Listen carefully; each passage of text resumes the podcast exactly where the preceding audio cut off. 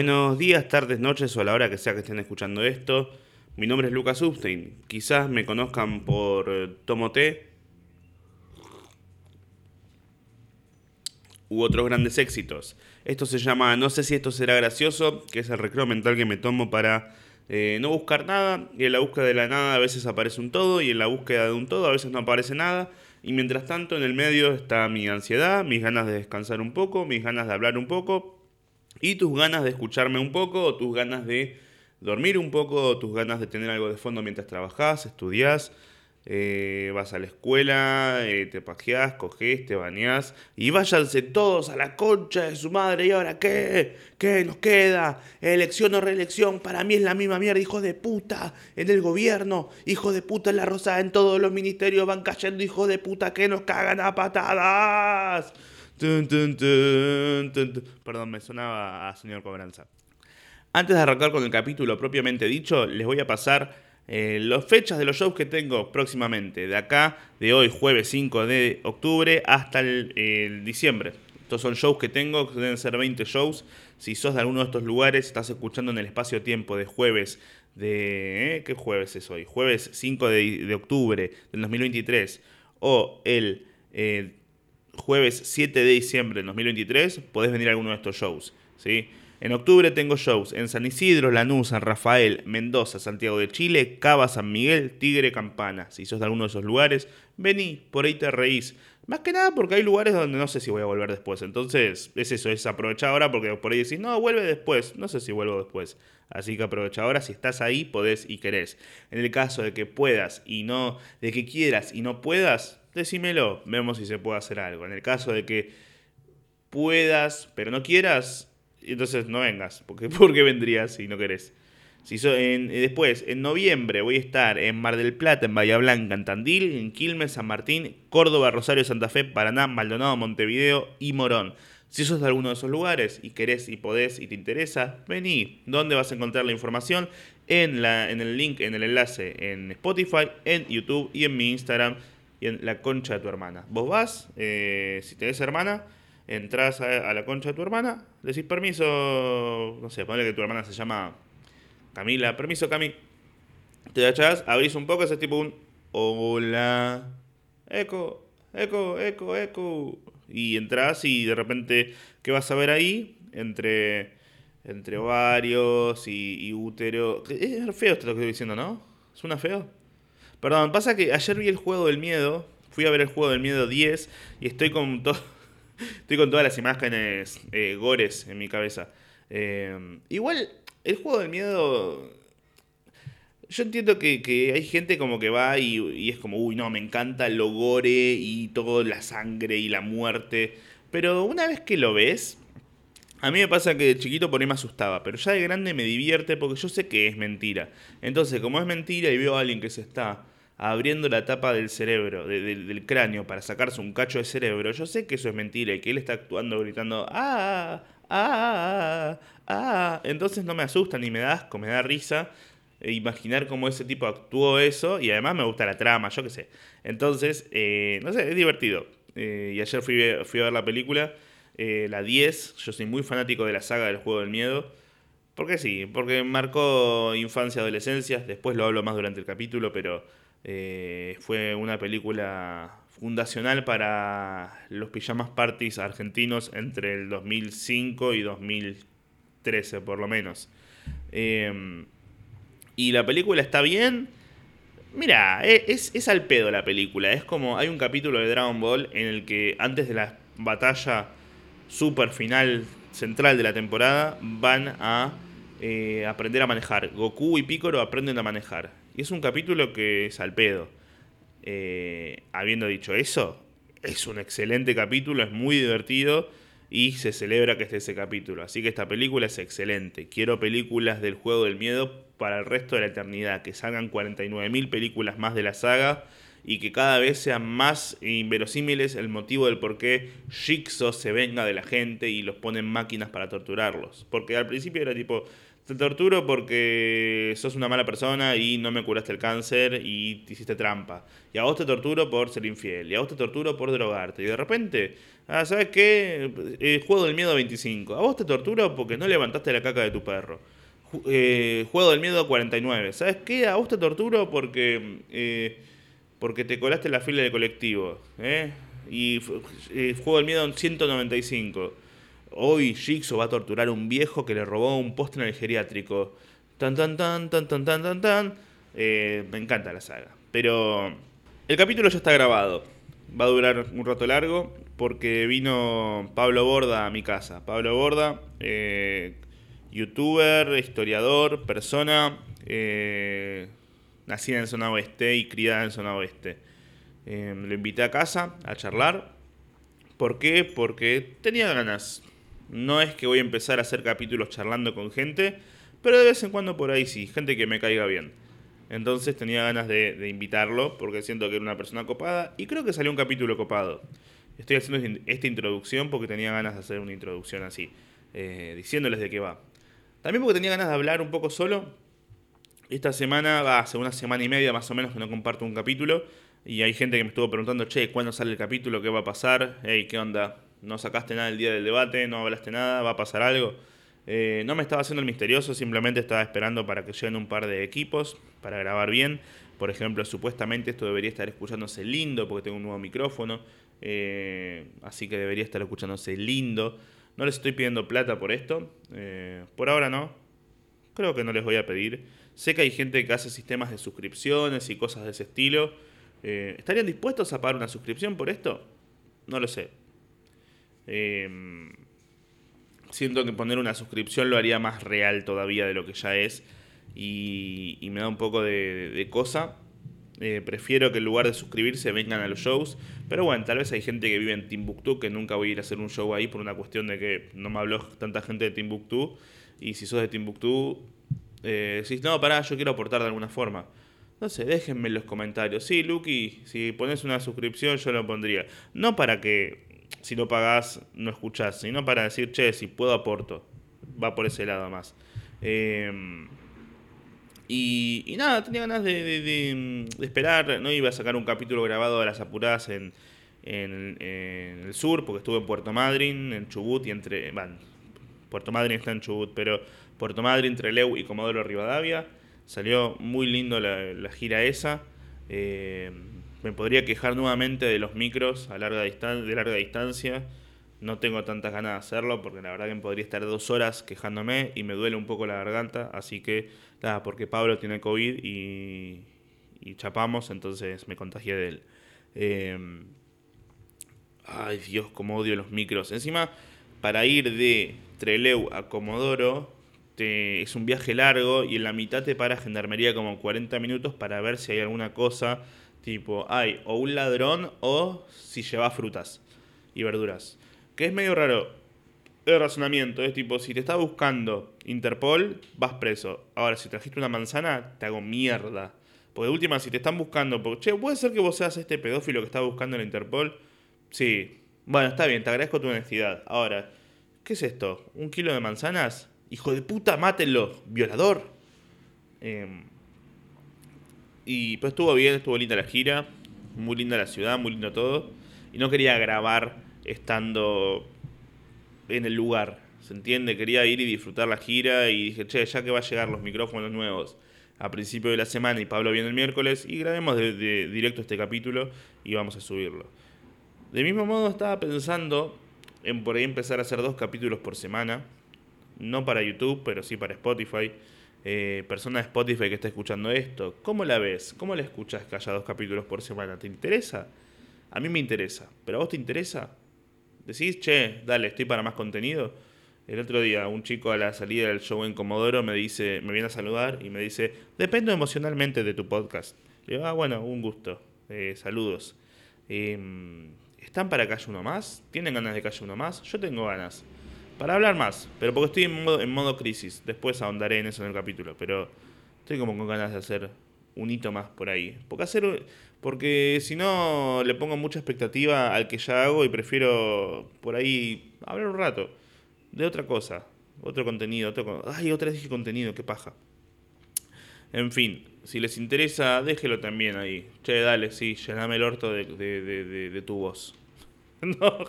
El capítulo, para no hacerlo más largo, me parece que estuvo lindo. Yo la pasé bien, Pablo la pasó bien, creo. No, después nos quedamos hablando media hora más. O sea, no es que el capítulo dura una hora y veinte porque corté ahí. Por- porque no había más cosas para hablar. Duró una hora y veinte y después, porque se acabó la batería de la cámara, después seguimos hablando como 40 minutos más, que eso lo usamos para bardear gente, famosos y eso. Pero me parece que, fue entretenido y que creo que les puede gustar. Eh, así que, nada, ojalá que lo disfruten eh, o que les llene lo que sea que estén viniendo a buscar. Mi nombre es Lucas Subtain y los dejo con el capítulo del día de hoy. Y le explico a la gente, hola Pablo, hola gente. Hola, gente. Eh, que yo, en realidad, como siempre, planteé este formato como un no está nada preparado. Muchas veces en el podcast lo grabo medio así como el orto, eh, sin un micrófono bueno, sin una cámara, medio obligatoriamente en pija. Eso no lo ven ahora, pero Yo sí puedo asegurar que se masturba. Sí.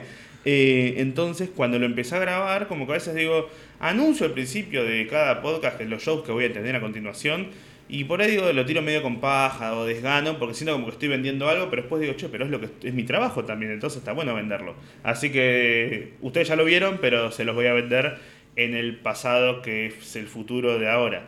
Por tu Eh. culpa yo hago eso ahora en mis programas. ¿Sí? Desde hace un tiempo. Sí, sí, en todo, cada transmisión de cada semana aviso, digo, anuncios parroquiales, voy a estar tal día en tal lado, tal día en tal lado, tal día en tal lado. Eh, ¿Y y te ahora, por te ha pasado tengo que- un frenesí de, de actividades. Eh, pará, a ver, yo voy a, voy a explicar a la gente quién creo que sos. Sí, Eh, Pablo Borda, que sos profesor. que es una buena forma de yo Sí. saber qué crees que soy. Ok, profesor de historia, Sí, también licenciado. Licenciada, no, pero es lo que yo creo, no lo que Ah, verdad, perdón, perdón. Yo digo lo que creo que sos y después vos me, vos me aclararás qué cosa está bien o no. Porque es, es raro, ¿no? El que te presente otro. Vos ahora últimamente estás con entrevistas, que vas a lugares Sí. de... En general te preguntan igual, ¿qué, qué querés que digamos y Claro. demás? ¿Y qué decís cuando preguntan qué... Ah, pará, digo que creo que sos. Yo creo que sos profesor eh, y que los últimos dos o tres años estás... Voy a decir palabras que no sé si están bien puestas. Inmiscuido. Inmiscuido. ¿Está bien puesta? Sí, Es como adentrado. sí. Pero Yo más no- cheto. todo, todo para mí en este momento es un pie para un chiste. Ah, ok. O sea, está bien puesta y yo te diría más despacio, Ah, ok, cosas así. Eh. estás como metido en el mundo eh, redes, en todo lo que eso tiene que ver, que puede ser YouTube, puede ser Instagram, y en lo- todo lo que es mundo de redes, política, eh, y aparte, punto. aparte, ah, wow, wow, barras, barras. Entonces, eh, yo a vos te conocí en el 2020 creo que fue cuando yo había empezado a hacer videos, en algún momento me empezaron a aparecer me gustas o comentarios tuyos o compartidas de historia para millennials. Así es. Entonces, eh, de curiosidad había entrado un par de veces a ver quién eras y decía y veía como memes de política o memes de historia. Decía, bueno, entiendo a dónde va el perfil. Y un día cuando estrené mi show, Atropelló, Mató y Huyó, o el segundo show, viniste vos En eh, el Centro Cultural eh, Matienzo, Matienzo, sí, en la terraza. principios de 2021. Si no fue en el, si no fue el primer show, fue el segundo. Tuvo que ser febrero o marzo. Sí, fue, sí, y fue uno que salió muy bien o uno que salió bien. No, fue uno que salió. Igual era el primero que veía tuyo. Claro. O sea, yo, yo te puedo hacer el rastreo y decirte, sí, que es yo en el Picadilly, está Mm. mejor. Sí, Pero pasaron dos años en Claro. el medio. Es, No, como- yo es esperable que esté mejor. Yo y me acuerdo que terminó el show, vos estabas con una fémina, porque quería Estaba con una fémina. Sí. Y después dije, ah, hola. Eh, como que ahí fue cuando dije, ah, mira, la gente de las redes también te va a ver en vivo. Eh, más allá de que sabía que había pasado, porque bueno, había gente que había agotado de la sala. Y, mm, y después, medio que con el pasar de los años, yo me metí mucho más en la mía. Y en un momento, eh, como que me, volviste, me volvió a aparecer tu nombre en las redes. Mucho, pero mucho, pero mucho. Y de repente fue como, ¿qué onda, Pablo? Ah, mirá, Pablo, Pablo, Pablo. En un montón de lados. y eh, bueno, nada. Fui a, tu, a Dos Bolches, el programa que hace con Juan Felipe. Eh, que es parte al- de Café sí, Millennial. Café Millennial. iba a ver unos Y- pares de veces sí. ya. Y viniste ya al teatro, alguna, eh, al teatro, noción al de cuántas. Eh, no, creo que tres. Que yo tres o tenga cuatro veces. Tres veces al menos. Mm. Eh, Y bueno, nada, eh, sos de esas personas que me caen bien, pero no conozco, pero me caen bien. Y cuando yo me planteé invitar gente acá, digo, ¿qué, qué quiero invitar? Porque el otro, esto lo ab- abro juego. Eh, el otro día en Blender hablaban sobre Miguel Granados, que había invitado a Messi, fue a ver a Messi. eh, y pensaba que es una paja cuando juegan a los invitados, porque eh, pensar quién va a ser el invitado que vas a llevar, como che, tengo una super sorpresa para este fin de semana o para este próximo programa. Si vas a jugar al mejor invitado, eventualmente vas a perder. Porque alguien va a traer a Messi. O alguien va a llevar a Massa. Está O todo a más a. Messi. Musi, no, no qué otra. Eh, a misa. Te va a llevar a misa. Y. No, o no a Miso, que a hace chistes en contra de las mujeres. Sí. Eh, no tanto por el, por el por Messi en sí, sino porque ¿qué viene después de Messi? ¿Se entiende? No hay nada. Si jugás siempre a. El Papa, antes de que se muera. Sería divertido igual el Papa en Olga, que vaya, vaya pa- el Papa con Miguel Granados y Miguel Granados vaya y la. No, pero lo pensaba. Y le dé un beso en el cachete. También, sí, todo arrugado. No sé quién a quién. ¿Viste que los viejos son fríos? Sí. ¿Se sí, tenés abuelos norma. vivos? Eh, me queda una abuela que está muy perdida ya, así que no. Ah, ok. Pero como norma, sí, tienden a ponerse ásperos. Ah, Medio- medio, que- como arrugado y, y la piel fría. Sí. Pero lindo. La falta de la circulación de la sangre. Ah, es como besar una palanqueta. Claro. Eh, ¿La palanqueta es tipo una palangana? Nunca me quedó claro. No sé qué es una palanqueta. Eh, Capaz se refiere a una palanca, ¿no? nosotros Claro, llamamos sí, sí. palanca. eh, no, yo lo, lo pensaba lo de los invitados, que si vos jugás a mirá lo que te traje hoy, mañana no va a estar la misma persona.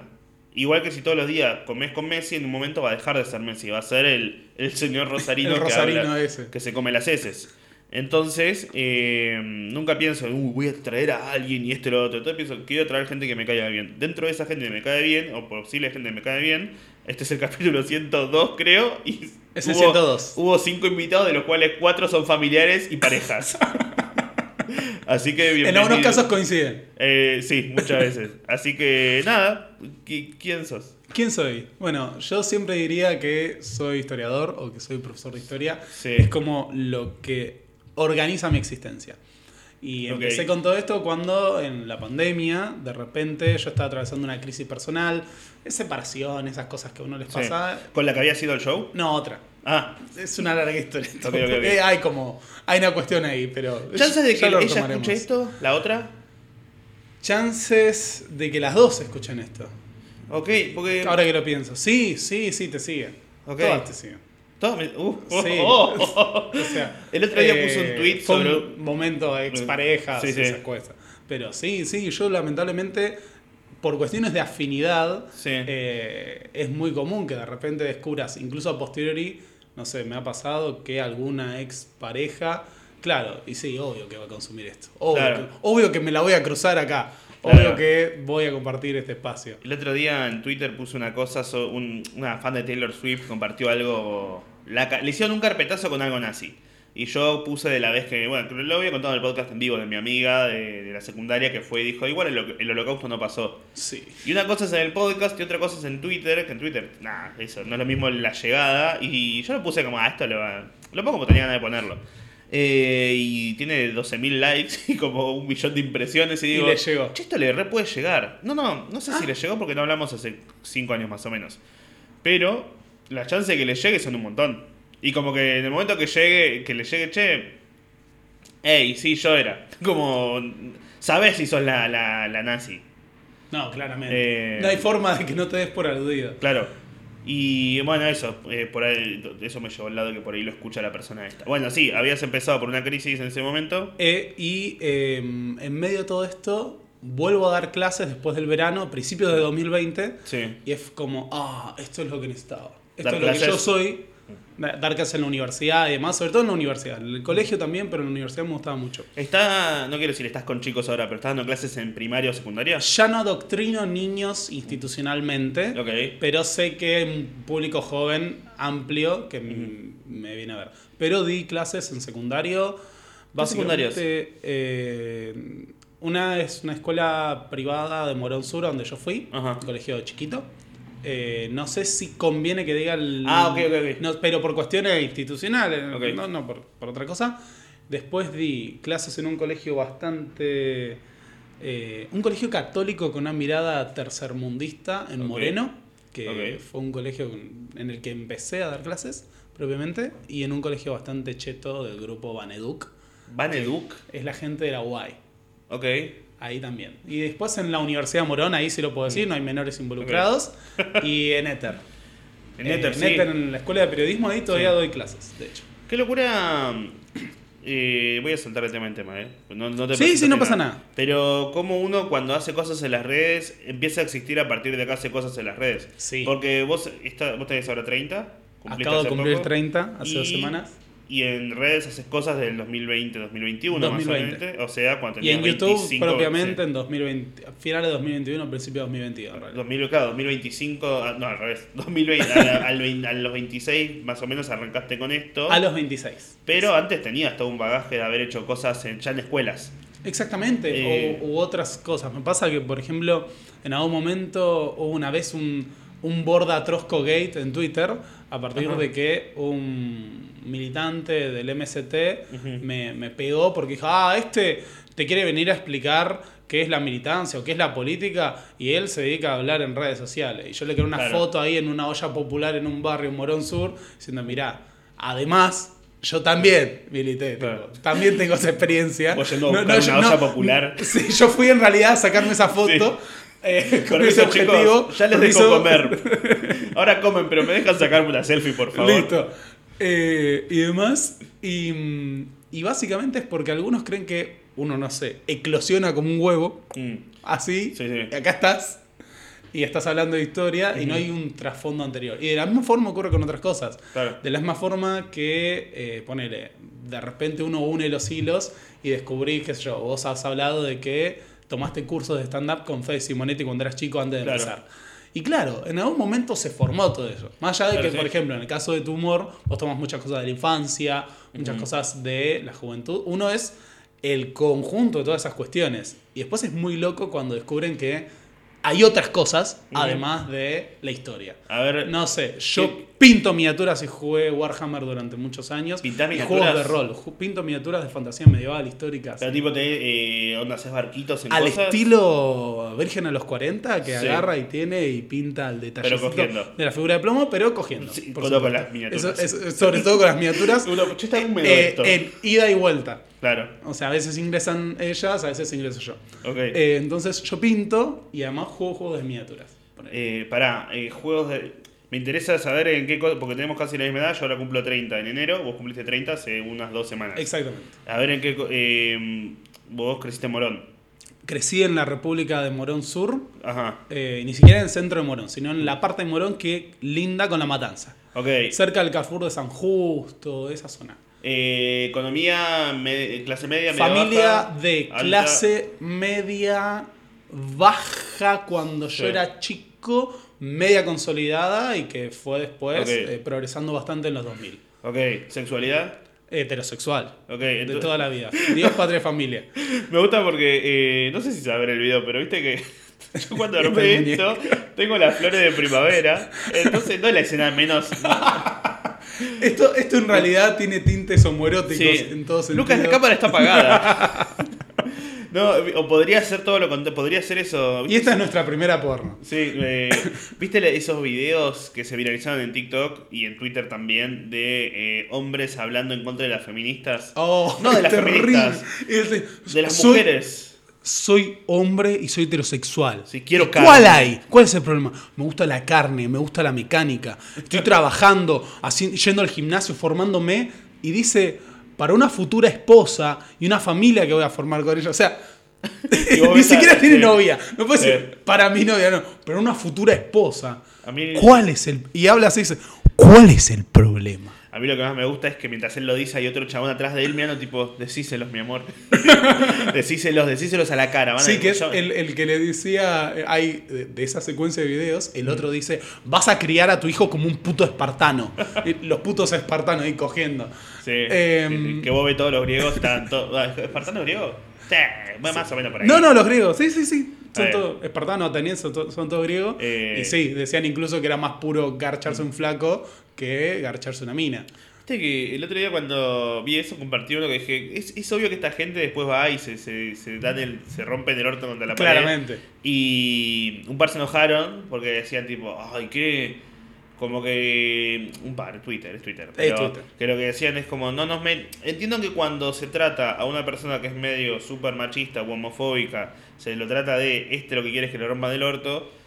Hay un grupo de, de gays que dicen tipo, dale hermano, no, no me metas a este. Puede ser un pelotudo que no, le, que no sea gay simplemente. Pero es porque son escuelas de pensamiento dentro del progresismo. Sí. sí, sí, sí. Tenés a los que dicen, ah, ves, vení, vas a venir acá y te va a gustar, no sé qué, hacerte Claro. el boludo. Y tenés a los que dicen, eh, no nos Claro. mezclen, nos están pegando a nosotros. Es como decir, no te estoy. Es como cuando decís, dale, hijo de puta. No estoy diciendo que esta persona es hijo de una persona que es trabajadora sexual. No digo puto de. Eh, porque de última vos los. Igual no sé. ser puto, pero no seas trolo. Sí, pero tam- también está el, el lado de. eh, es más, me estoy a punto de, de juzgar a mí mismo. Porque si vos vas y le decís. Cualquier al cosa otro- tenés contrapunto de, Claro. este lado.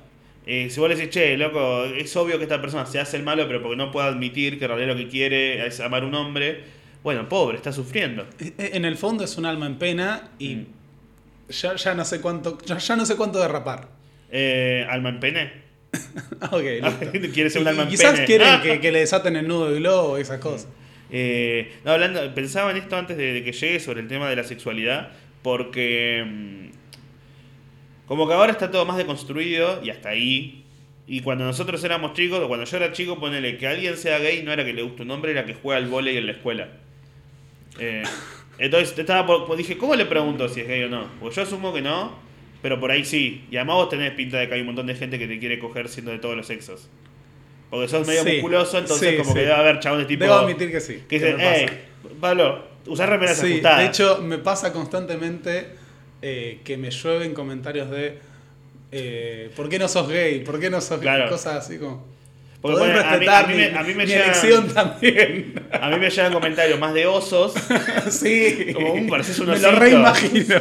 De hecho, alguna vez compartiste algo de eso. A mí me llegado muchos comentarios de. "Mm", como que. Eso solo. un- Comentario que podés, podés sentir el jadeo Sí, atrás. el, el audio del. "Mm". Y a vos siento que te llama más de. "Mm", como usar remeras ajustadas. Oni-chan. Eh, entonces pensaba que, claro, no. Cuando, cuando éramos chicos no era tipo, este es puto, le gusta la pija. Porque no, cuando sos chico no pensás en el que es gay le gusta la pija. Le pensás el que es gay le No gusta- mira fútbol.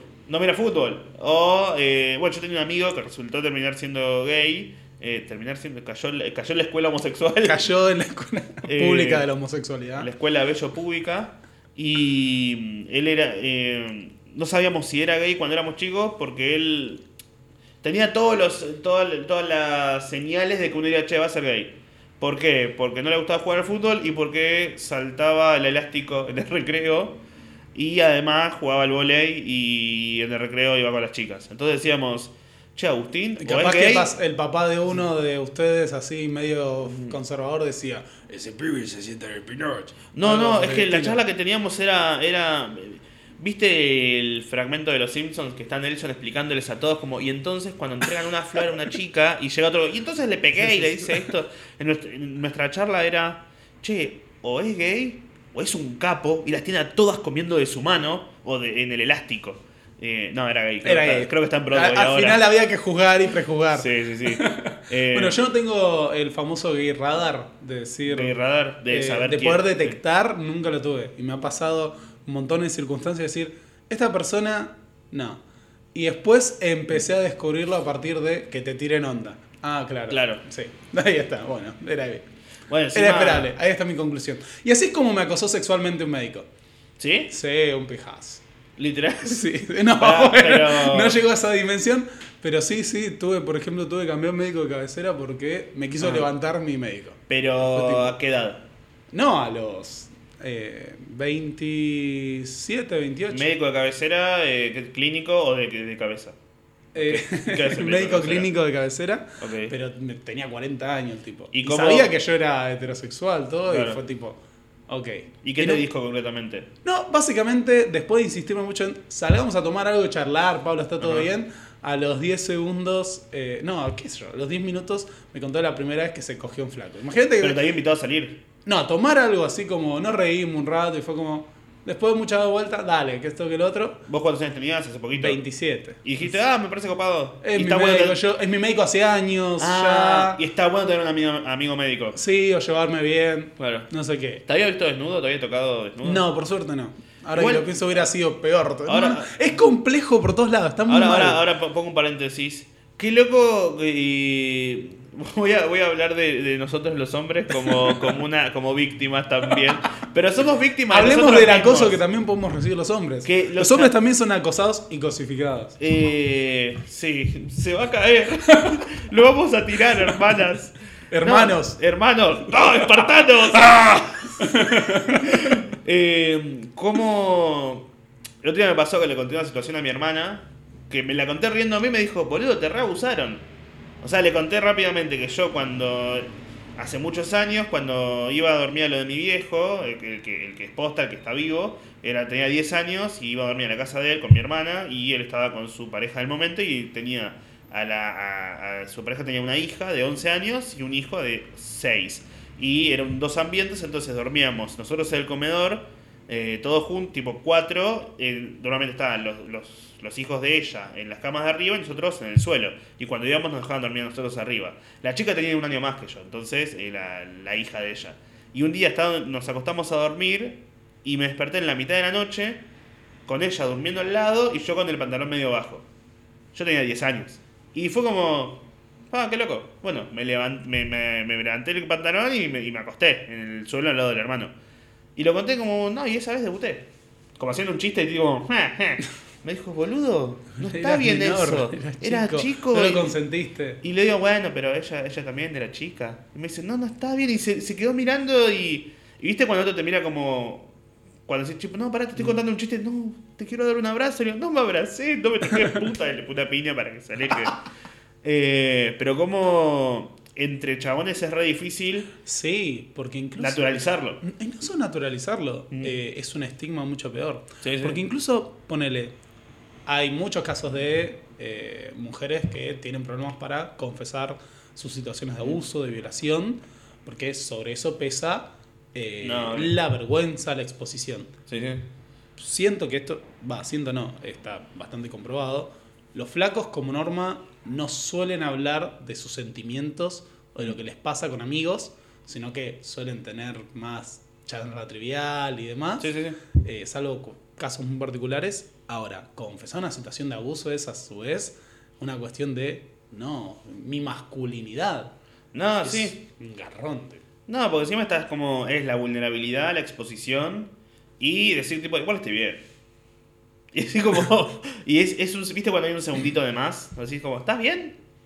Y decir, no sé si quiero tampoco Un, charlarlo. un- un segundo más de silencio. Claro. Sí. Pará, y cuando pasó esto con el médico, que le dijiste, che, le dijiste, che, ¿no? Me pasó que eh, tuve esa circunstancia. ¿Querés hablar de eso? Sí, sí, no Ah, pasa nada. O sea, no, no me acosó violentamente. Que pase O sea, el médico. o sea, que pase el médico. me pasó que eh, me invitó a tomar algo y fue como, bueno, voy a aceptar para charlar, reírme. Al minuto de conversación, insisto, no hay forma de que llegues a. Y así fue como me cogía por primera vez a un flaco. Claro. No hay forma de que llegues. Yo no te lo pregunté, es como. Imagínate que nos sentamos así y, y- y caigo y al minuto de conversación te digo, no, Claro, bueno, sí. y así me la cogí toda. Claro, sí. Es como, ok. Y después me pasó que. Yo dije- después dije, concluí. No sabía si era gay o algo. El Claro. médico yo tenía entendido que era, tenía pareja. en Por un ahí es momento. espartano. Y me dice, no, soy. eh, y me dice, no, soy bisexual, tengo una novia, pero está ahí a la distancia, no sé Claro. qué. Y me acuerdo que en su momento yo salía con eh, esta chica, la, la que vos eh, cruzaste alguna vez. Y le digo, sí, al final sí era gay médico y es claro que me quiere coger. Claro. Y a partir de eso, como que distancia. Y un día el flaco directamente me insistió, me insistió y me dijo, eh, tipo, teniendo yo que tratarme Sí. cosas del estómago con Claro. el tipo, porque yo tengo el sistema digestivo destruido por una vía de excesos, eh, muchos excesos. Y mm, me termina diciendo en un momento como, bueno, no, pero si querés venís a mi casa, pedimos, tomamos, compramos una cerveza, es como, no, flaco, no Claro. puedes invitar a tu Claro, casa". pues, creo que tengo cáncer. Bueno, te debes cansar cosas en Pero mi cama. y fue como, no, no, no. Y fue adiós y dije, uh, necesito médico de cabecera. ¿Qué pasa? Al día de hoy no tengo médico de cabecera. No. Fui rotando. ¿Estás bien del estómago? No importa. Y de vez y en cuando, de vez en cuando mi amigo Meperazol y yo tratamos de sobrevivir. Eh, mi estómago es lo que me va a matar, no es chiste. O sí, eh, pero eventualmente sí, el, el estómago me va a matar, pero fui rotando médicos, me mudé, entonces entre una cosa y la otra fue ahí. Bueno, pero otro- es un garrón porque decís, dale, yo ni en pedo, por Claro. ejemplo, te, te, te doy otro vínculo profesional que es más problemático, Mm. pero no, podemos tomar desde adultos. Ni en pedo voy y encaro a una alumna mía. Ok. En- o sea, pensarlo de esa manera. ¿Te ha Es como- encargado alguna alumna tuya? Me han tirado los perros por todos los lados que se te ocurran. Pero mayores. Yo empecé a dar clases. No, me pasaba hasta en- con. ¿Secundaria las también? Chicas de secundaria, sí. Boludo. O sea, yo. est- ahora ya son mayores. De hecho, eh, tengo muy buena relación con eh, mis primeras camadas de exalumnos. Claro, Hoy en día hasta se han recibido de carreras. claro. Pero yo empecé muy joven. Yo empecé a los 22. Ok. Yo a los 22 años daba clases. Iba a clases a, Ya en secundario. en secundario daba clases a eh, lo que en provincia es quinto y sexto. Ok. Y Que es 17, 16, 18. 17 y 18. Y eh, sí, había veces que entraba en el aula y me devoraban, Mm. pero básicamente me tenían que hacer me tiraban de indirectas, palos. Y alguna vez me pasó una situación que hoy en día es muy graciosa en retrospectiva. En su momento era como. Si hay que borrar algo, lo borraremos. Ok, en su momento. Desaparecía. Y Salía- gracias por venir, Pablo. Se fue a su planeta. Sí, sí. Uh. Salí al recreo y me decían. O sea, yo tipo, salís del aula, das clase, tenés todos esos intervalos de sala de profesores, te juntás, ta, ta, ta. La vida del profesor es eso, es corrida y Sí, sí. vuelta, eh, que entras a otra hora. Y en el recreo de repente me seguían, me dice, profe, te queremos cantar una canción. Yo quiero ser tu profe. No. No, sí, sí, sí, viste, y te seguía. Claro. Porque encima, cuando uno está empezando y demás, eh, yo pone, daba todas las clases en camisas, zapatos, Claro. sumamente prolijo porque sabía que era pibe, Sí. que incluso para los directores era como, ah, este pibe que recién arranca, igual ya daba clase en la universidad Mm. y demás, y trataba de, era sumamente formal, muy serio, después iba aflojando con algunas cosas, y de repente que te quieran de ese lado agarrar es Claro. como también invalidarte, porque No, obvio, sí. a los, qué sé yo, a los profesores que eran más grandes, incluso porque, no sé, de repente vos te enterás de todo lo que le pasa a tus alumnos, Claro, de sí. lo que comentan y demás, aunque uno le dice, no, por ejemplo, yo siempre tuve la línea de no se habla mal de otros profesores delante de un profesor. Claro. Porque lo pones en compromiso. Aunque hay profesores que lo hacen y eso Claro. está muy No, y tampoco está bueno que eh, para otros, no me como, ah, sí, el, al que la alumna se le t- quiere tirar encima. O Bueno. que te- O que te. No, no, quiero decir.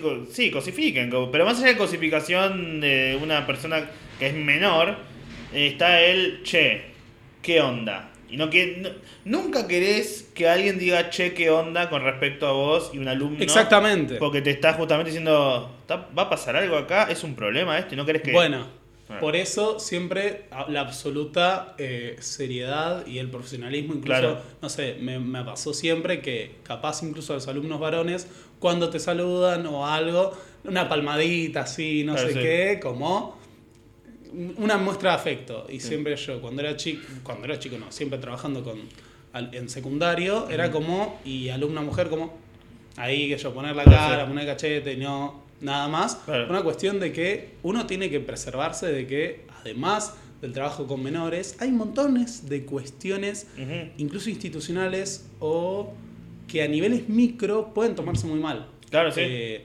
y nada, uno tiene que cuidar su laburo, la profesionalidad. Después es imposible ser frío y seco. El profesor que es frío y seco no logra movilizar a los chicos, Claro. no logra que se adentren en sus clases, No, y es que se también- comprometan. Bueno, salvando todas las distancias, y un montón de distancias también, en los shows a mí me pasa, bueno, vos viste, que yo hablo de que no, yo doy la mano, y cuando saludo y saco fotos pongo los brazos atrás del cuerpo, y me ha pasado que después del show hubo gente que yo saludo a todos con la mano, hay gente que se me tira a abrazar. Yo tipo, no, tomá, te doy la mano, porque yo no puedo hacer la diferencia con nadie, y no está bueno que alguien venga y se, no sé quién sos, no sé qué pasa, no...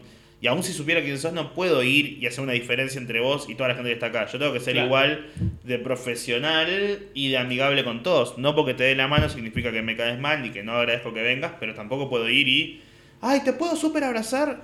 Mira, yo no sé lo que te pasa a vos conmigo.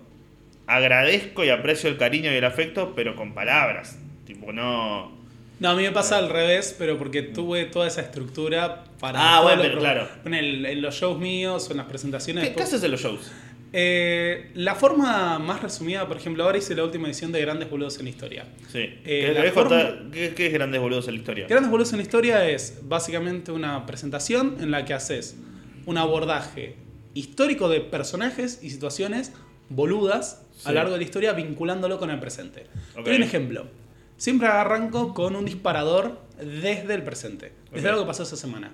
Ramiro Marra diciendo que yo soy español. Sí. Entonces toda la secuencia de Ramiro Marra y demás llevando al concepto de ¿qué diría San Martín? No sé qué, y ahí pasa, yo voy hablando y voy pasando imágenes y no necesito ponerle ver lo que hay atrás porque tengo mucha retención. Sí. Entonces sé más o menos el orden de todo y voy hablando y va pasando y mis propios remates pueden ser las imágenes. Claro. Entonces, ¿qué me pregunto, ¿qué diría San Martín si lo viera a Ramiro Marra diciendo respetá mi patria y ponele y aparece atrás mío Claro. en una pantalla grande? Ahí lo tenés al pelotudo de la secuencia de Esperanza de la Carroza, Sí, sí, pero con la cara de San Martín. Bueno, y a partir de eso es, ¿qué es el concepto de boludo? El origen histórico de la palabra y todo esto como si fuera una clase, pero más con remate, chiste, Lo, meme, lo, ar- lo armás, o sea, vas y lo pensás. Lo armo todo. Porque dura cuánto, una hora, hora y veinte. Una hora y media, casi dos. Una hora y media, casi dos. Y vamos eh, desde la antigüedad sí. hasta la historia contemporánea, con vínculos pasado, presente, situaciones y demás. Eso que yo hago y que empecé, bueno, en grandes boludos en la historia, lo hago también ponerle con fechas. Sí. Ahora tengo un show el 20 que es sobre el 17 de octubre y el peronismo. Ok. Es como si fuera una mezcla entre una clase y un stand-up. Y fue algo que se fue dando solo. Es como que, no sé, de, de las clases, de hacer show, va, shows, de tener programas y demás. Siempre tengo eh, como este manejo con la gente. Lo disfrutás, y o sea, lo disfruto maravillosamente. eh, la primera. Si tuvieras que elegir entre clase, escuela o, o clase en show, ¿qué preferís? Y hoy en día prefiero más clase en show y tener eh, ¿no? De poder hacer lo que quiera. Yo, De cogerme a un chiste, alumno. eh, eh, por ejemplo, no. Eh, uno puede, por ejemplo, hacer chistes que en el secundario o en la escuela no puedes, o en un Claro. marco institucional. Pues yo por eso no es salir de ese límite. O jugar también con ironías. ¿Qué sé Claro. yo? Ponele. yo hago mucho humor con respecto a soy zurdo. Sí. Entonces, aparte de eso, se construye todo el estereotipo de ah, el adoctrinamiento y demás. Claro. Y la gente un poquito también te va a ver porque te conoce. Entonces ya tenés una confianza, ya tenés una ¿Tenés vara público de- liberal? Tengo seguidores liberales, pero son minoría, obviamente, pero tengo, tengo varios liberales que me tienen mucho aprecio. Porque hay liberal no term. No, porque no es lo mismo liberal que el libertario. Bueno, el otro día fue un- una chica con el novio y eh, el, el pibe no me seguía. Y después del show, esta chica me saluda, no sé qué. Y me dice, yo fui arrastrado y la verdad me re gustó. Claro. Y soy muy de derecha, digo, ¿qué tan derecha? Y mira, yo voto a mi ley, pero además mi familia es de militares. Claro. Además, como, como diciendo, yo corro por derecha a mi ley y la verdad que la pasé muy bien. No sé qué. Buena onda. Y fue como... Es que, para yo. Hemos hablado, no sé si con vos o en dónde, pero en general, si salís de las redes, con cualquiera puedes encontrar un punto en común. O sea, cuando ganó Argentina el mundial, eran 5 millones de Todo el personas mundo abrazándose. en la calle. ¿Sabes la cantidad de nazis que había? ¿Sabes la ¿Sabes can- cuántos de ellos hubieran Sí. dicho no fueron 30.000? la ma- Todos. Eh, la hay muchos que. Capaz que uno después veía Sí. la noticia y decía, hubo 5 millones en la calle. No, no había 5 Claro, millones. no, fueron menos, fueron menos. Fueron menos. Y había Eh, 8000. ¿Cuánto dijo la CONADEP que había en realidad? Eh, no, pero encima. Pasa que si vos conoces.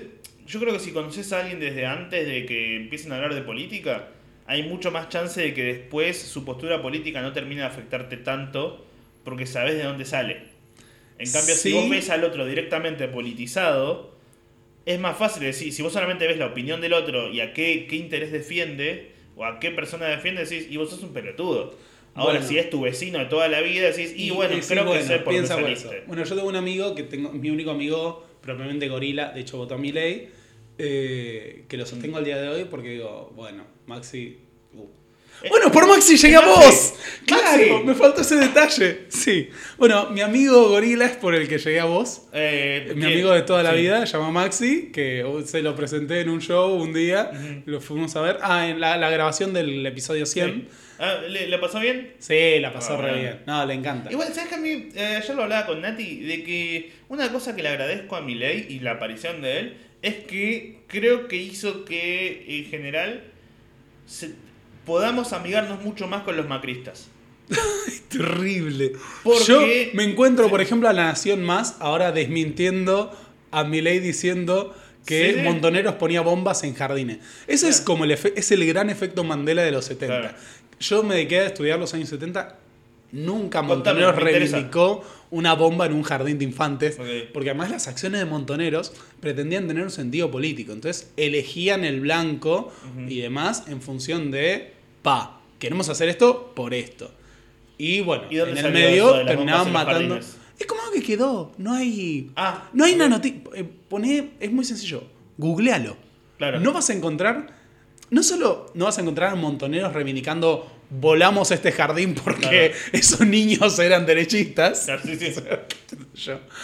Eh, sino que no hay noticias de voló un jardín de infantes. Y la foto más esa de Guado de Pedro, de la mamá de él que puso una bomba y mató a algo Lambruschini de 15 años que siempre comparten la misma diciéndole a Sí. Guado de Pedro, tu mamá fue esto, así que vos sos par... ¿Eso tiene algo tampoco? No era el objetivo, Claro. lamentablemente. O sea, eso sí ocurrió.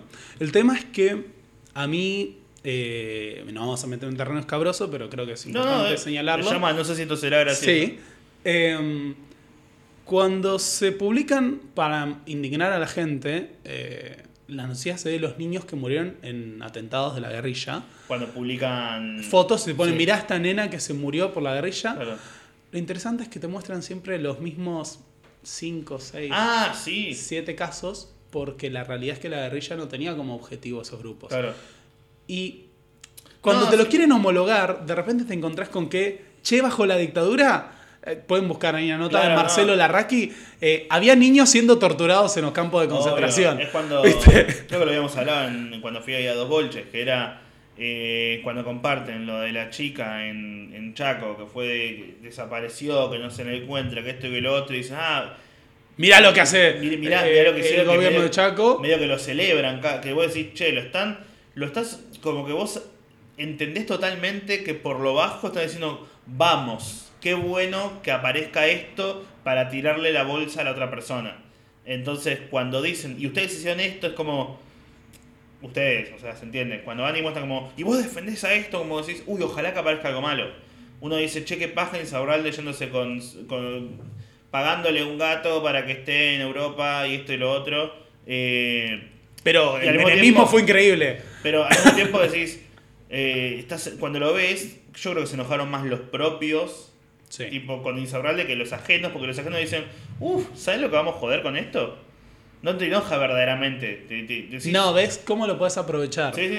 Bueno, eso y ni Que es hablar. lo que tiene hoy en día, que es de qué manera puedo aprovechar, no importa tanto, es cómo puedo desacreditar al otro. Sino cómo le puedo tirar mierda o muerto o lo que sea. Pero, Bueno, y lo que me pasa es que digo, flaco, tenés literalmente registros de pibes, no sé, en caso, Florea la No, sí, Avellaneda, sí. de 15 años que fue torturado, empalado por los militares y asesinado. claro. Y vos, o sea, desde tu punto de vista, cuando te señalo este es, era un terrorista, no sé qué, que no lo era, no Claro. estaba armado, nada. Pero después, ah, mirá, mirá estos pocos casos de muertos colaterales de la guerrilla. No, no si. Eh, que está mal también. Que, pero, Pero- no te. En, en la, por- en, el- en la imagen es como. O voy a indignarme por estos 10 casos, pero voy a hacer caso omiso de estos 500 niños desaparecidos sí, no por un- la dictadura. No es un está mal pero, sino es un. Eh, lo traes a colación porque lo querés usar para desacreditar algo, pero cuando Pero- pasó lo mismo 17 a otro- veces del otro lado, decir, y bueno, Y bueno, era- era una algo habrá guerra. hecho el nene. Claro, algo habrá hecho. Entonces, no, pero yo lo que pensaba era esto, como lo copado de Bullrich, no, de Milley, Ah, es que. perdón, perdón, me faltó, bueno, y Montoneros. Sí. eh, saliendo a la nación a decir, che, miren, es mentira que Montoneros ponía Claro. bomba de jardín infantil. Y jamás, jamás vi una noticia de esas características en la nación. Es hermoso. Eh, pero es también, yo no sé, mi grupo. Votante de la reta. Sí, que decís, y yo sé, está Sí, bien. compartimos al menos algunos principios. Sí. Fueron 30.000, o al menos te decís que fue terrible lo que pasó en la dictadura, sí, Sí, listo. Somos tibios, somos tibios, somos tibios, vamos a ser tibios. O que, amigas que dicen, no, sí, yo, yo voté a Burrich y bueno, voy. Y decís, y bueno, tampoco está tan mal. tampoco está. Y yo qué sé. Es y yo y yo voy a yo, yo votar a vos y ahora voy a votar a Massa. Y te digo, y bueno, es lo que hay. no es que eh, cuando charlando que alguien dice, yo tengo totalmente asegurado mi voto y yo sé lo que voy a votar. Y decís, y bueno, yo qué sé, tampoco que tenemos la esfera ni nada. Eh, el otro día cuando pregunté en, en- el canal de difusión del, del podcast de qué querían que se hable en esta nueva temporada, y uno puso de lo que quieras menos política. y tenía ganas de. Y por eso te traje a vos para hablar de lo que sea menos política. No, me interesaba mucho. ¿Vos jugaste a Yu-Gi-Oh? Muy poco, pero jugué. Me, ¿Sabes que estoy con una... Esto voy a- voy- Viste que uno cuando habla con otra persona, en realidad las preguntas que hace se las hace a uno mismo, pero la amplía para saber la opinión del otro sobre esas cosas. Estoy con una especie de, de tristeza por la crisis que voy a tener dentro de poquito, por los 30, que es que me doy cuenta que un montón de cosas que fueron mis referencias y con lo que crecí, ya no tiene, no forma parte de ningún lado. Entonces, por ejemplo, ayer uno fue y me puso, che, Lucas, no puedo ir eh, hacer tu show de Rosario un poco más tarde porque tengo torneo de Yu-Gi-Oh ese mismo día. Y yo vi, vi, vi Yu-Gi-Oh y se me iluminaron los ojos. Sí, fue. y fue tipo, estás hablando Claro. de mi adolescencia. No, bueno, Infancia. Infancia, adolescencia. Y yo lo, no sé. Preadolescencia, sí, 2004, 11, 2007, 12. Sí, sí. Y fui y puse un chiste de encima de Rosario va a ser. Entonces me imaginé el chiste de cerrado por duelo o cerrado por Por duelo. duelo. Y dije, este chiste es para 20. Me siguen 300.000 personas, este chiste es para 20. Eh, hay cosas que sentís que, que se, se quedaron atrás, pero que igual volvés a ellas como para eh, alejarte de, de, de, no sé, de bueno, lo que puede ser ahora shows, la adrenalina de o profesores o, o médicos abusadores o cosas que decís, acá es donde vuelvo porque es de donde está el Pablito de, de Moroncito. Sí, eso me pasa, por ejemplo, con eh, los juegos de miniaturas. Sí, el sábado, por ejemplo, fui al club. Nosotros tenemos un club que se llama el Fold de Oeste, que es un club de Wargames, estos juegos de batallas de miniaturas. Ujú. en, eh, fuimos de distintos lugares. Venimos originalmente de Morón, pero estamos en Villa del Suriaga. Ok. Y yo, que vivo en Capital actualmente, lo admito. de- de- Esto es algo que no blanqueo mucho, pero soy de Morón, pero vivo en Capital en este momento. ¿Qué, qué te llevó a ir a Capital? ¿Te queda más cerca todo? Eh, todo. Todo para el trabajo, para los shows, para las presentaciones, para Claro. el estudio en el que hacemos Café Millennial y otras cosas.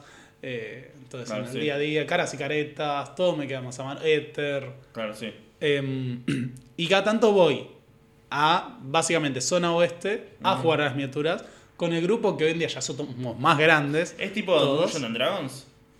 No, porque Dungeons and Dragons es un juego de rol.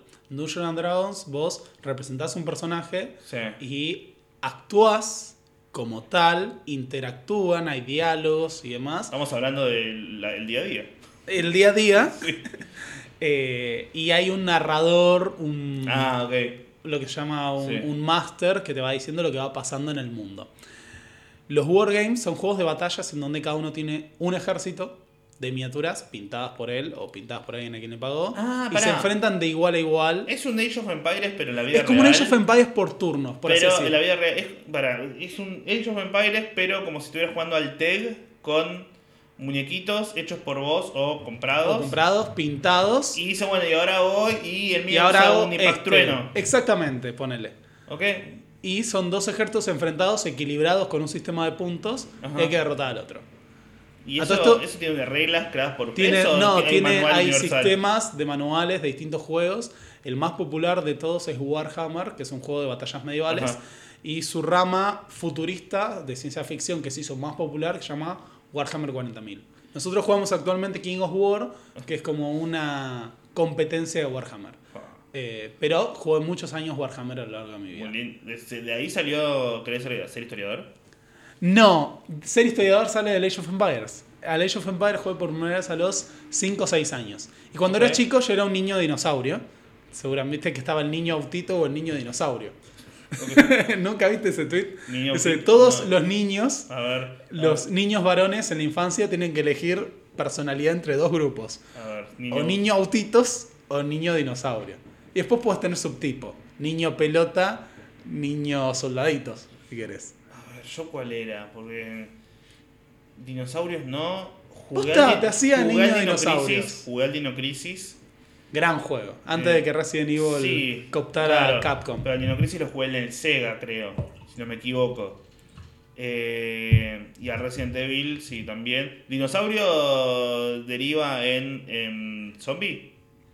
No sé, puede ser. Pu- Puede haber algo, porque Capcom hizo eso. Nos llevó Claro. de Dino Crisis Yo a era Resident Evil. más niño Dragon Ball.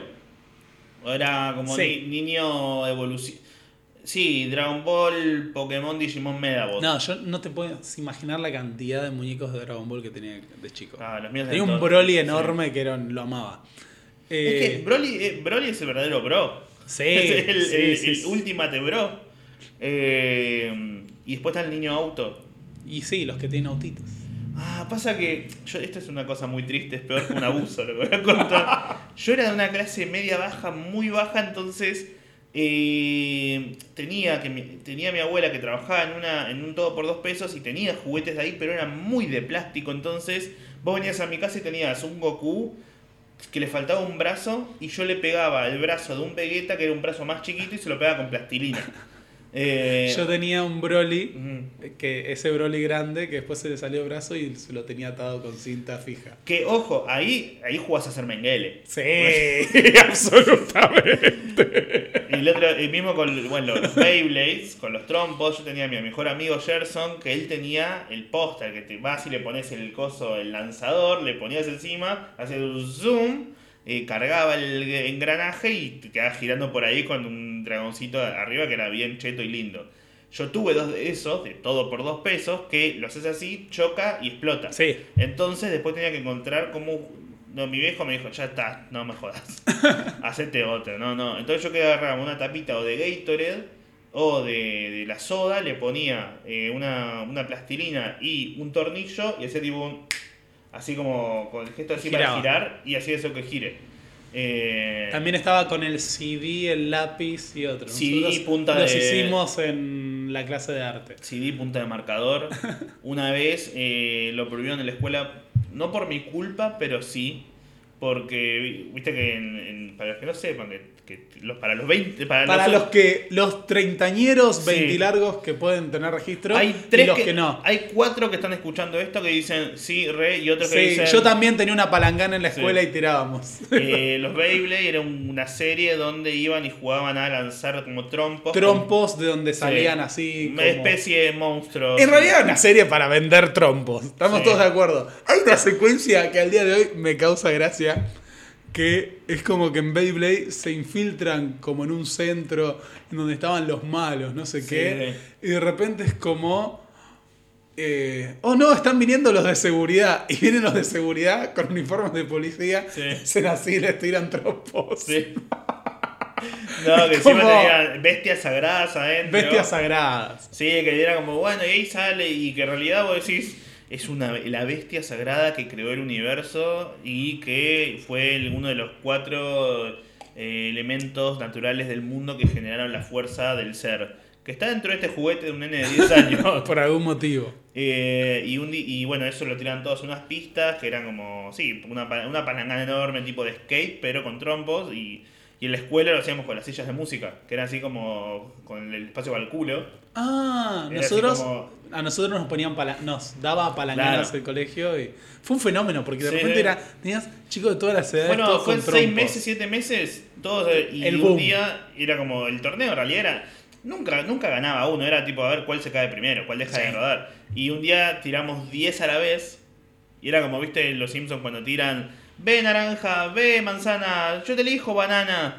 Bueno, tiramos todos eh, encima, un- era como 10 trompos adentro de una, una silla, y yo tiré el mío que era como. Era un, un disco, era un disco literal con una tapa de marcador. Lo lancé, colisionaron todos, uno salió volando y me dio en el ojo No. de costadito. Me, Es que era re peligroso porque salían volando disparados. me salió un toque de sangre y dijeron prohibido los trompos. Y bueno, justo ahí arrancó, llovió y bueno, pasamos a otro Paco. Eh, Y el otro, hoy yo estoy muy feliz porque hoy voy a ver el juego del miedo 10. La 10, ¿sabes que la, la quiero ver? El otro día me reencontré viendo eh, las 6 Mm. y las 7, creo. Sí, me quedaron sí. pendientes las dos del medio. Sí. Pero fue como, eso me trae a, la adolescencia. La Es que- adolescencia nos juntamos a ver el juego del miedo todavía ahí con DVD, algo que los chicos que de hoy claramente desconocen, que a Netflix. Pero DVD y el juego del miedo 1, la 2. Yo, yo vi la 1 en Universal hace 29.000 años y fue como, che. Sí, qué este falopa. mundo. Sí, Los últimos sí. cinco Es minutos. una falopa violenta y rica. Sí, eh, que los últimos, que ves la película más, más gore, menos gore y al final. tan, tan, tan, tan, tan, tan, tan, tan. Y el giro, el plot Sí, twist. Y, sí, y sí. Todo este tiempo. ah, Y todo- la, la 1 es la mejor, la 2 está bien, la 3 está bien y ya después todo opaco. pero Después sí, es medio- no. Eh, sí, recuerdo Pijama Parties viendo el juego del miedo decís tipo, che. Y después todos ahí durmiendo como sin, haciendo de cuenta que no querés ir al baño. Sí, porque vas a sí, el sí. cerdo. Eh, ¿Y ahora cómo estás? No, y ahora soy muy feliz. He abrazado los 30. Mm. Me siento en una etapa muy plena de mi vida. Siento que todavía soy joven, dentro de todo. Mm. Tengo independencia económica. Estoy entrenando, volví a. ¿Sos joven, próspera y bella? Soy joven, próspera y bella. Eh, gran película que tampoco van a entender los Centennials, por ejemplo. ¿Decís? Decís que No. los que. Estamos hablando de quisiera tener 30. Si yo tuviera 30. Ah, yo le, bueno, le dije Oh, bueno, sí. Estamos yo hablando de la máscara. Eh, ¿Sabes que nunca me acuerdo cuál era la actriz? Jennifer Y Garner. puede ser que el actor es. eh, se, tiene un aire a. Es Hulk. ¿Sí? Ah, es. ¿Es? Siempre sí, dije, es muy parecido. Claro. Sí, sí. eh, Eh, la película es si, si tuviera 30, donde la piba tiene 13 y desea tener Y 30. está en la adolescencia, en plena crisis de la pubertad, de que no es popular, no sé qué. Igual, ¿sabes que Yo, mi crisis que me está por venir es más por una cuestión de eh, crisis artísticas y, y profesionales que otras cosas. Pero después, es verdad que. Yo tengo la suerte, ¿no? Es eso, es una cuestión de suerte, porque puedes tener 95 y decir, tipo, che, ya voy a pegar, ¿eh? Ya, ya voy a. Que... ¿Pero como crisis profesional? Ah, un montón de crisis profesional. ¿Me estás jodiendo? ¿No tenés crisis Pará, hablemos de esto, porque los dos creo que estamos en, en- en un plano análogo en ese sentido. Eh, Análogo, chistes de culos. sí. No, eh, Crisis profesional. ¿cómo? ¿Cómo te puede pasar? Te voy a dar mi ejemplo A de ver. mi caso y vos me decís. Yo era profesor de historia, Sí. licenciado en historia. En algún momento me dediqué a la investigación ligeramente. Era como, necesito que la historia llegue a más gente, pero no encuentro la vuelta. Por las dudas me presento en congresos en donde hablo con las mismas personas de siempre de problemas muy específicos de la historia moderna Sí. y seguramente de alguna manera llegue. Y un día apareció la pandemia, me puse a hacer videos de historia y acá estoy, no sé, llenando salas Sí. eh, con un canal de YouTube que en realidad empecé el año pasado con el canal y que ahora va a llegar a 50.000 suscriptores. Y puede parecer poco, no es mucho para los estándares, pero empezó hace un año, No, bueno, sí, casi dos. Sí, hace videos de 37 horas, entonces Sí. hay gente que lo escucha y está. Eh, o una página de Instagram que tiene 100.000 suscriptores. Desde la historia. Sí, sí. Yo, por ejemplo, rompí todas las expectativas que tenía en mi vida profesional. Y todas las barreras. Y después en otros aspectos de la vida personal, de lo que fuera, todo. Todo el límite, no sé si límite, toda Sí. vara que yo tenía para medir qué es el éxito, la rompí. Quizás, no lo digo así como subiendo un pony, sino como diciendo, ah, capaz a la gente que en nuestros rubros logró eh, no solo hacer carrera, Ajá. sino construir incluso una figura pública o ser un modelo de algo. Vos sos un, perdón, eh, por No. tirar, chuparte las medias. Vos sos un modelo de, por ejemplo, el humor negro o el humor con una vuelta de tuerca más. Ok. Eh, ¿Cómo puedes tener una crisis con eso? Ya sé que hay, después hay límites, pero a mí me ha pasado en algún momento decir, "Fua, bueno, ¿cuándo llegaré a tal cosa? Boludo, todo lo que hiciste jamás entró en tu, en tu perspectiva, por ejemplo, vivir de que la gente te vea, perdón, vivir de que la gente quiera verte hablar de historia. Pasa que. Eso es en mi caso. Vos sos básicamente uno de los comediantes más influyentes del país en este momento. Y dif- no difiero, pero difiero. A ver, abro un montón de puertas. Si logré que un montón de gente, en mi caso, me quiera ver y venga a ver shows y estar viviendo hace casi tres años exclusivamente de gente que paga una entrada para venir a verme, pero lo estoy haciendo en un país como Argentina, en donde esas cosas, el problema económico que hay es muy grande, entonces la lógica es que eso pueda empezar a fluctuar. Entonces, eh, logré superar todas mis expectativas y más allá de todo, porque nunca pensé que ni iba, no, no iba a meter ni 20, cuando vos viniste al primero o segundo show que había, ¿cuánto entraban? 30 Sería personas. 30 personas. 30 Matienzo, personas. además era un, un espacio de Matienzo. Sí, sí, ni siquiera la sala principal era la terraza, eh, al aire libre, con calor y mosquitos picándonos. Y el sonidista pasando. Me acuerdo, creo que la que viniste vos fue el sonidista poniendo el sonido. Yo subí al escenario, que no era un escenario, era la parte, el Sí. suelo. Su- Subí al suelo y él con la música mirándome le digo, bueno, pagan, pelotudo de mierda. ¿Qué- qué- qué te queda? Y la gente, tipo, ya se- y ahí se empezó Y ahí empezó dije, la- la entrada. Ahí empezó el show. Eh, entonces ya para mí todas mis expectativas las superé. El tema es que vos tenés que seguir viviendo. Entonces una vez que vos ya superaste lo que hiciste, tenés que seguir respirando y haciendo cosas. No es que decís, bueno, ya no es como un juego en el que decís gané, apago el juego y me voy, me voy a dormir. No, pues tenés que seguir jugando. Entonces, en mi caso, eh, no es que yo este año llené, llené todos los lugares que hizo, la mayoría me fue excelente, hubo muy bien, pero tengo que seguir. Porque nada, uno vive, hace cosas, se gasta la plata se, y tienes que seguir haciendo shows. Y de repente por ahí en donde hubo 150, ahora hay 100 y de repente los eh, Pero también vas a otros países. no, no, yo sé, pero a lo que voy es a lo siguiente, y por ahí estás, eh, está decir, che, bueno, ¿qué, ¿a qué le tengo que prestar más atención? Si de repente, bueno, esto, le estoy poniendo una más, a- desarrollando más el, el podcast, quiero hacerlo más, me gusta hacerlo más y quiero a hacer lo que crezca más y ponerle más, más atención, pero prestándole más atención a esto, de repente estoy sacándole un poco de atención a esto. Y es como, ¿qué hago? ¿Que crezca esta comunidad de 10.000, 20.000 personas? ¿O me concentro más en, vamos a hacer eh, uno de esos videos donde me saco una máscara y que crezca el otro? Obviamente me gusta más esto porque te estoy invitando acá y prefiero hacer esto. Pero después está mi participación en los medios, como puede ser en alguna otra cosa de streaming, donde digo, la estoy pasando bien, a veces sí, a veces no, donde tenés que ir y gustarle a una persona en especial ahí, donde por ahí sí el otro... No es lo mismo hacerlo yo solo para mí mismo. Para gente que eh, Claro, viene para- a consumirte a vos Y no es lo mismo... eh, o sí. básicamente... Una cosa es en, para mi propia comunidad, no la judía, sino eh, los que me consumen y saben qué hago, que lo hacen viéndome solo. Y otra cosa es enfrente de gente donde tenés que ir y caer bien a estos tres, a estos, a la producción y un montón de cosas donde eh, es eso, tenés que ir y apuntar a crecer un poco más todo el tiempo. Porque yo siento, no sé si lo hablé alguna vez acá en el podcast, pero que en nuestra carrera, que es la de ser gente de medios, ponele, si no creces, no existe. El, el estancarse es bajar y no Sí. crecer. Porque no es que, che, lograste, eh, si ayer te veían 2.000 y mañana te ven 3.000, es porque estás creciendo. No es que de repente va a ser siempre los mismos 2.000. Por ahí en un momento uno se va. Cuando se va uno, Tiene que venir más tiene que gente. venir más gente porque somos, somos eh, humoristas callejeros, gente que entretiene y entretiene y entretiene. Vos haces un video y hoy tiene 2.000 vistas, mañana tiene 5.000, mañana tiene 4.000. Algunos entran, otros salen, otros te ponen, che, muy bueno, la primera vez que te veo. Y es porque no siempre te mira el mismo. Sí, tengo cie- 25 que escuchan siempre. Porque es- que me, el otro día un chico en Chubut me dijo, depende emocionalmente que subas el podcast. Le dije, está bien, ya va a salir el capítulo. Yo Eh, perdí un poco el ritmo en la primera vez que los dejaste de subir a YouTube. Claro.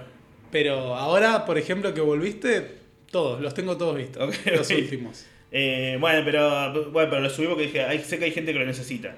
Eh, entonces mi miedo a veces es esa crisis de cómo hacer para seguir creciendo y, y no estancarse. ¿Entendiste, no? Esto es importante porque viene al colación. ¿Entendiste cuando te dije muy bueno el último capítulo de Dark? ¿Cuándo? Porque nunca me lo respondiste. Estamos hablando, no sé qué, de te había invitado a mi cumpleaños y te Sí. mando muy bueno el último capítulo de Dark. Ah, yo no entendí como que hablas del podcast. Ah, sí, yo me refería al podcast. Ah, ok. Por eso. sí, sí. Eh, ¿Y no ves, por ejemplo, ese primer podcast y notás la enorme diferencia? eh, Decís claramente hubo un crecimiento acá. ¿Viste el meme de estoy cansado, jefe? ¿Viste Sí. el como de oh, estoy cansado? Bueno, así me siento yo a veces donde digo, bueno, esto que hacemos ahora lo re disfruto y después lo subo, pero en todo lo que es la el che, miren que lo estoy por subir, está acá o todo el toda la, la pantomima, que no es una pantomima, es el dejen el comentario, esto y lo otro que vos sabés que al otro le cuesta literalmente nada y vos lo estás haciendo, que decís, no quiero decírselo, porque yo quiero que lo hagan porque quieren hacerlo. Igual todo el mundo lo hace, así que Sí, sí, sí, no, sé que, que es Yo todo. lo hago. De qué manera tratar de hacerlo y no quedar como. Y decir, no estoy quedando como nada. Eh, entonces, y entre eso y hacer un montón de shows y al mismo tiempo preparar otro show, nada, eh, son esas pequeñas crisis donde. O estar en. Esto después lo hablamos en privado. Pero, eh, son esas pequeñas crisis en las que digo, ah, qué paja, qué, por dónde ir, ¿no? Porque también tengo una cosa muy buena que me pasa, es que tengo mucha libertad. Como ya se me conoce por ser alguien que hace cosas oscuras y se va a la mierda, se me da la libertad absoluta, tipo, sí, sí, ese vos. Y a veces digo, che, no me dejes ser yo, dame una, dame una estructura. Necesito que me digas, hace esto y yo voy y lo hago. Eh, si tengo suerte, dejo todo y me dedico a hacer CM de, de, de 7up. Eh, no, pero eso, son como pequeñas crisis, pero más allá de esas pequeñas crisis laborales y artísticas de qué carajo hago, porque también ponele, hice el show anterior, estoy haciendo este, le queda un año, porque sí, porque el otro lo hice, lo disfruté. Duró un año. Bueno, Eh, yo ahora esto lo hice también a modo despedida para darle un cierre. Pero vos hiciste siempre con el mismo personaje o lo vas cambiando. No, hice distintos. Claro. Lo fui variando. Pero sí dije, el año que viene vengo con otro título, otra Claro, sí, propuesta, sí. otro enfoque. Pero al mismo tiempo, no sé si a vos te pasa, hice la última y fue la mejor. Claro. Fue la mejor en el sentido de, estaba pulidísimo, metí más material, combiné todo el material que hice a lo largo del año y salió Claro. redondo. Y me pasó con la productora que es Rosario de Caras y Caretas, Sí. que me dice, esto fue lejos la mejor que hiciste. Y, no- y hemos ido a Córdoba, a Mar del Claro, Plata, sí. lo fui haciendo en distintos lugares. Y fue como, ¿y si sigo? Digo, no, no, no, Claro. tengo que hacer algo distinto. A mí, Pero bueno, una parte mía que me, se tentó Claro. dije, "Ay, si hago otro más y si sigo con el mismo yo. A mí con el show me está pasando que sale muy bien, está en el mejor momento. eh, y que ahora tengo que empezar a reducirlo. Porque ya ha durado también casi hora 50, que para una comedia es un montón de tiempo.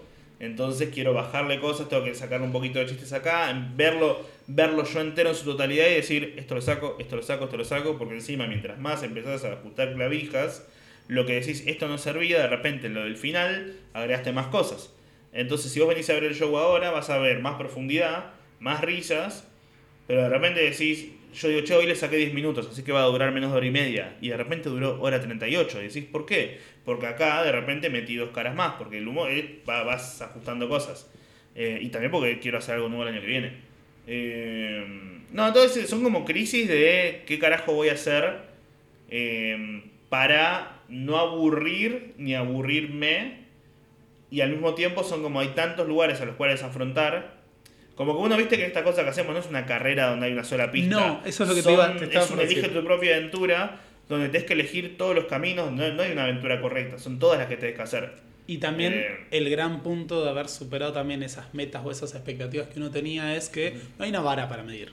No, Y no hay una guía. pero eso es lo peor porque yo a veces me pongo en amigos invisibles. Comediantes que digo, "Uh, este Enemigos amigo". invisibles. Sí, todo el tiempo. No tenés un, un- no te digo un Felipe Piña, pero un- no tenés Bueno, esa es como la, una vara. Es la Claro. única, pero es como una vara extraordinaria. No, no, hay, ah, no haces de poner, de odiar a gente o ponértelo como enemigo, decís, compararte profesionalmente con otro para decir, bueno, tengo, tengo a esta persona como para compararme y decir cómo estoy yo, cómo está esa persona y me está yendo mejor que esa persona. Yo sé que está mal, pero yo lo hago nada más, ¿por qué? Porque si no, mi enemigo soy yo. Y siempre voy a estar igualado que Sí. yo mismo y siempre en algún momento voy a bajar un poco y no quiero. Y si me tengo que comparar con mi mejor versión, No. eventualmente todo el tiempo voy a perder. A mí me pasó una que el otro día fue como, siempre dije, lo digo así al aire como, no, mi expectativa es, ¿cuál es tu objetivo? Así como, y bueno, me- y es una meta elevadísima, ser el Felipe Peña de mi generación, por Sí. así decirlo. Y me pasó que el otro día Gabriel Di Meglio, que es un historiador que tuvo un programa en Encuentro, que está en el Cabildo, en el Museo Histórico Nacional, en un congreso sobre historia en Puam, eh, dijo, y bueno, hoy en día hay una nueva generación de divulgadores, no sé qué, dice, y tenemos casos como, no sé, Pablo Borda, que es el Felipe Piña de esta época. Claro. Fue como... ¿Viste? Nada, no estoy diciendo que estés ni en Claro, pedo sí. porque nada, la, No, la- pero la tele. igual está... Digo dos cosas buenas y con eso, que es que está buenísimo eso porque son mimos que uno, que a uno le hacen. Porque sí, es eso, es decir, che, loco, qué copado, porque de repente todas estas cosas que uno hace hace que...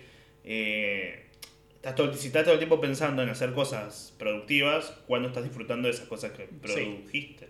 ¿no? Pro- Sí. es Sí, una eh, conjugación. Produciste. No, produjiste. Sí, está- bien. Gente- nadie está esperando nada de mí. Nadie está esperando nada de esto. Entonces, si todo el tiempo estás produciendo y nunca te pones a disfrutar de eso que produjiste, produciste, produciendo, eh, ¿cuándo vas a ir y disfrutarlo? Eh, bueno, con eso, ¿qué, qué, cuáles son tus puntos de escape? Porque te la pasas haciendo mil Mis cosas puntos laborales. de escape son esos. Es un poco el alcohol, es comer. eh, y es Comer alcohol. comer alcohol. Comer alcohol. No, me gusta mucho comer, me gusta mucho cocinar. Mm, Es algo que tengo una debilidad. ¿Qué es lo que mejor cocinas? Eh, todo lo que sea carnes con reducciones. ¿Con reducciones? Sí, ponerle eh, bondiola con mostaza, cerveza. Tini. Tini. Exactamente. eh, carne, eh, ponerle eh, una colita de cuadril con vino y algo Mm. más. eh, todo eso se me da muy bien, pero cocino también pastas, Claro. pastelería, eh, lo que se te ocurra. De chico, eso es otro, por ejemplo, otro elemento de... Ah, y además, no, sí, además cocino y cocino un montón y cocino bien. Me Claro. gusta cocinar. Eh, comida oriental. Uh, te- tengo una. eh, tu, tu peor defecto. Tipo, ¿en qué? ¿Vos haces psicólogo? Voy a, a- Tengo una psicóloga a la que voy desde que empecé con esa crisis, que es muy loco porque... ¿Te trató de coger? no, no me quiso coger mi psicóloga, por lo pronto. Y espero que nunca quiera intentarlo. Eh, es una mujer grande, pero que se nota que era muy atractiva cuando era joven. No sé si va a ver esto.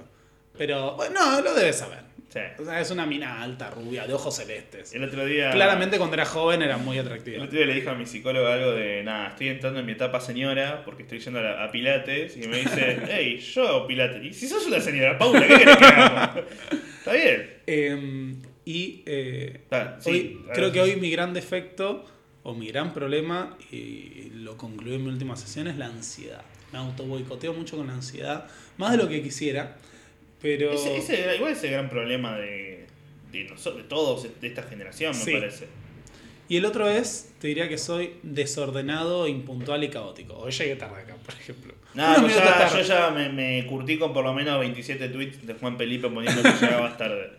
Eh, pero sí, creo que soy muy caótico y desorganizado para la vida. Trato de ser estructurado, pero después, Mm. o, o ponerle, me acomodo algunos moldes, algunas ideas de Mm. este día te va a hacer tal cosa, tengo Claro. que ta, ta, ta, cumplir con todo. Y en realidad en la práctica para implementar soy caótico. Mi teoría con eso, porque yo estoy en la misma del caos, la ansiedad y, y la depresión, no, de- de- del- del caos, la ansiedad y todo, que eh, está buenísimo saberlo y hacer cosas al respecto, pero que todo lo que somos en- eh, hoy en día, o en mi caso, todo lo que soy hoy en día y lo que conseguí, es en gran parte por ese caos y Sí, ansiedad. y lo mismo Sí. me dijo mi psicólogo. si no hubiese, si no tuviese exactamente esa forma de ser, por ahí estaría haciendo eh, vendiendo bambú en Plaza Francia. Bueno, eso es lo mismo que hablaba mi, mi- porque estar desde los 16 diciendo qué carajo voy a hacer con mi vida. Eh, es lo que te impulsa y es lo que, por ejemplo, Sí. yo me autoexploto un montón. Claro. Te voy a dar un ejemplo. Esta, en el plazo de estos días, el jueves hago café millennial y después a la mañana siguiente salgo para Rosario. Vi que estás es viernes Rosario, Lu- El sábado, Luján, ¿Qué sigues en la otra el domingo punta? en Cava, pero dos cosas, porque ahora surgió y me subí, pero el domingo voy a estar eh, en evento con la Embajada de Cuba. Con la Eh, embajada de Cuba. La feria del, del libro Sí. y la cultura cubana. ¿No hay una práctica sexual que sería la cubana, así como la turca? Sí, creo- es la turca. No, la turca La es la de las tetas. la- La- sí, también la paja cubana parece ¿No hay también. una paja cubana? Sí, no, lo mismo. Eh, Es- también, pero también le dicen la paja rusa. No, pero la paja cubana. Creo que depende de donde Coges sin internet. Eh, Eh, de- o de masturbar sin internet. sí, sí, sí, sí. Eh, Tienes que usar la y imaginación. después a la noche eh, voy a estar en un programa, eh, Con ley. en la pre- otro programa, Ah. en la previa del debate, porque eso en realidad surgió y no teníamos todo organizado para hacerlo dos semanas. Claro. Pero igual salió muy bien. No, no a ir. Eh, no está definido, pero tengo entendido que al mismo estudio que vos. ¿A Blender? de- o sea, no es para Blender. Pero yo- Es en Caballito Blender. Sí, no, ahí, ahí en Villa Crespo. Creo que es Caballito. Pues, ok, yo creo que Villa Crespo. Eh, Por eso otra no sé si ¿eh? podemos decir la calle. Decime la calle. Eh, ¿Es Burruchaga? No, no es burruchaga. Ah, entonces es otra cosa. No, pará, entonces ¿cuál es está ahí? ¿Gelatina? No, no está gelatina. Gelatina está por Chacarita. Puede ser Futurock. Porque ya me invitaron para otro programa, para otro programa, otro proyecto, ahí que está como en eh, proceso de conformación, en el mismo estudio y me dijeron, este estudio es de Blender, y si no es de Blender me dijeron de otra cosa y me Puede estoy- ser, puede ser. Yo el domingo en el debate voy a estar haciendo de CM invitado en Blender. En Twitter. O sea, los chistes que se me ocurran eh, los tiraré para ahí, pero me pagan para Y eso. aparece que sos vos. Sí, van a avisar, como están dando algo, Sustain. algo interesante que ¿Sabes que el otro día me cruzó un par de chistes y digo, ¿quién escribe esto? Y estoy bastante seguro de que eras Bien. vos, claramente. No estoy haciendo O todavía no lo de hiciste. nadie por el momento. ¿Pero Blender? ¿No lo hiciste? No, no. Ah, no, pero pero, inclusive hoy en día citan tweets o secuencias ponen ser, un sí. Y dije, "Che, ¿qué onda esto? Esto es nuevo, porque esperaría que compartan noticias o avisos. Mm. Claro. No, lo que sí está bueno que le dan entidad a la figura del CM. Entonces dijeron, che, como estamos siempre dando la entidad, vamos a hacer como che, hoy invitamos a jugar a Lucas Upstein. Entonces, si se me ocurre algo, está bueno porque igual lo iba a hacer, pero van a pagar para hacerlo. Hermoso. Es más, ahora después de esto tengo que grabar una parte porque puse un chiste que le fue bien y quiero grabarlo como. Esto que van a ver antes en Instagram y que ahora lo van a escuchar acá, es lo de que me dio mucha risa el debate, para ir cerrando porque en algún momento se va a apagar la cámara. Y si se apaga, bueno, que los No había Spotify en eso. No, no tengo idea de cuánto llevamos. eh, no, una hora diez más o menos. Eh, que el- yo no pude ver el debate, estaba actuando en Madrid. Eh, Ah, es verdad, sí, sí, sí. No, estuviste en Madrid y también estuviste en otra hice localidad. Treleu Comodoro, Madrid. Y arrancó el debate a las 9, 8 y media creo que fue. No, a las 9 arrancó, 8 y media yo estaba saliendo a actuar. Terminé y salí cuando Bregman le decía gatito mimoso o algo así.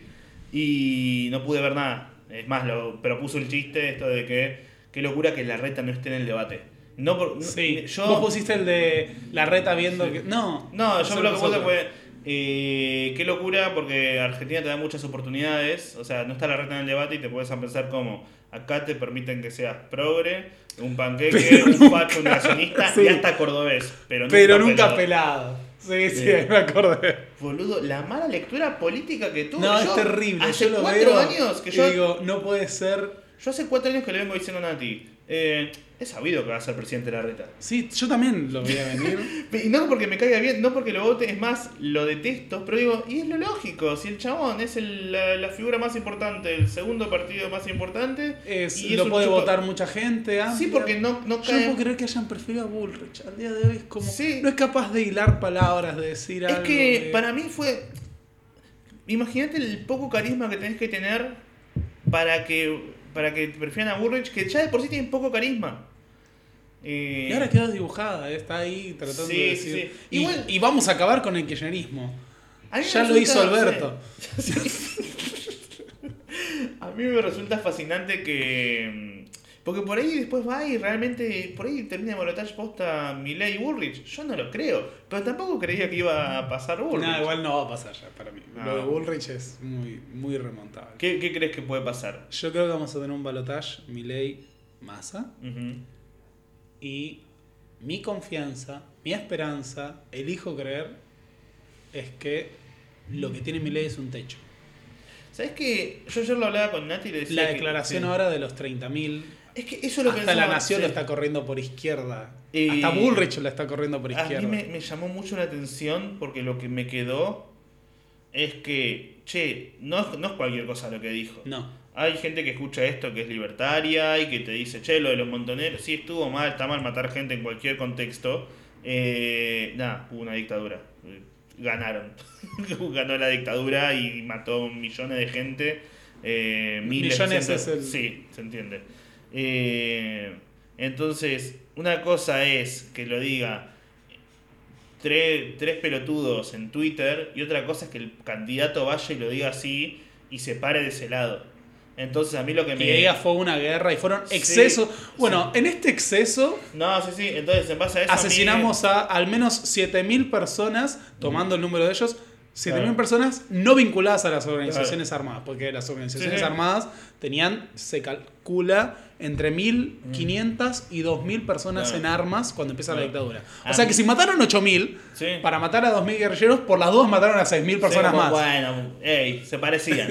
¿Viste? Como... Y no, a mí lo que me asusta con eso es que eh, habiendo dicho eso, una cosa es que, porque yo igual en Twitter no lo ve todo el mundo, entonces puede decir un montón de cosas espantosas y que nadie lo vea. Ahora bien, esto fue casi cadena nacional, En- viendo millones no, de y además, exactamente, pico de rating Sí. Viendo Entonces, el debate. si él lo dijo y hay gente que aún así dice, ah, ya fue, me preocupa. No me importa tanto el hecho de que salga electo como si no, uh, qué paja vivir con gente que dice, igual, ya fue.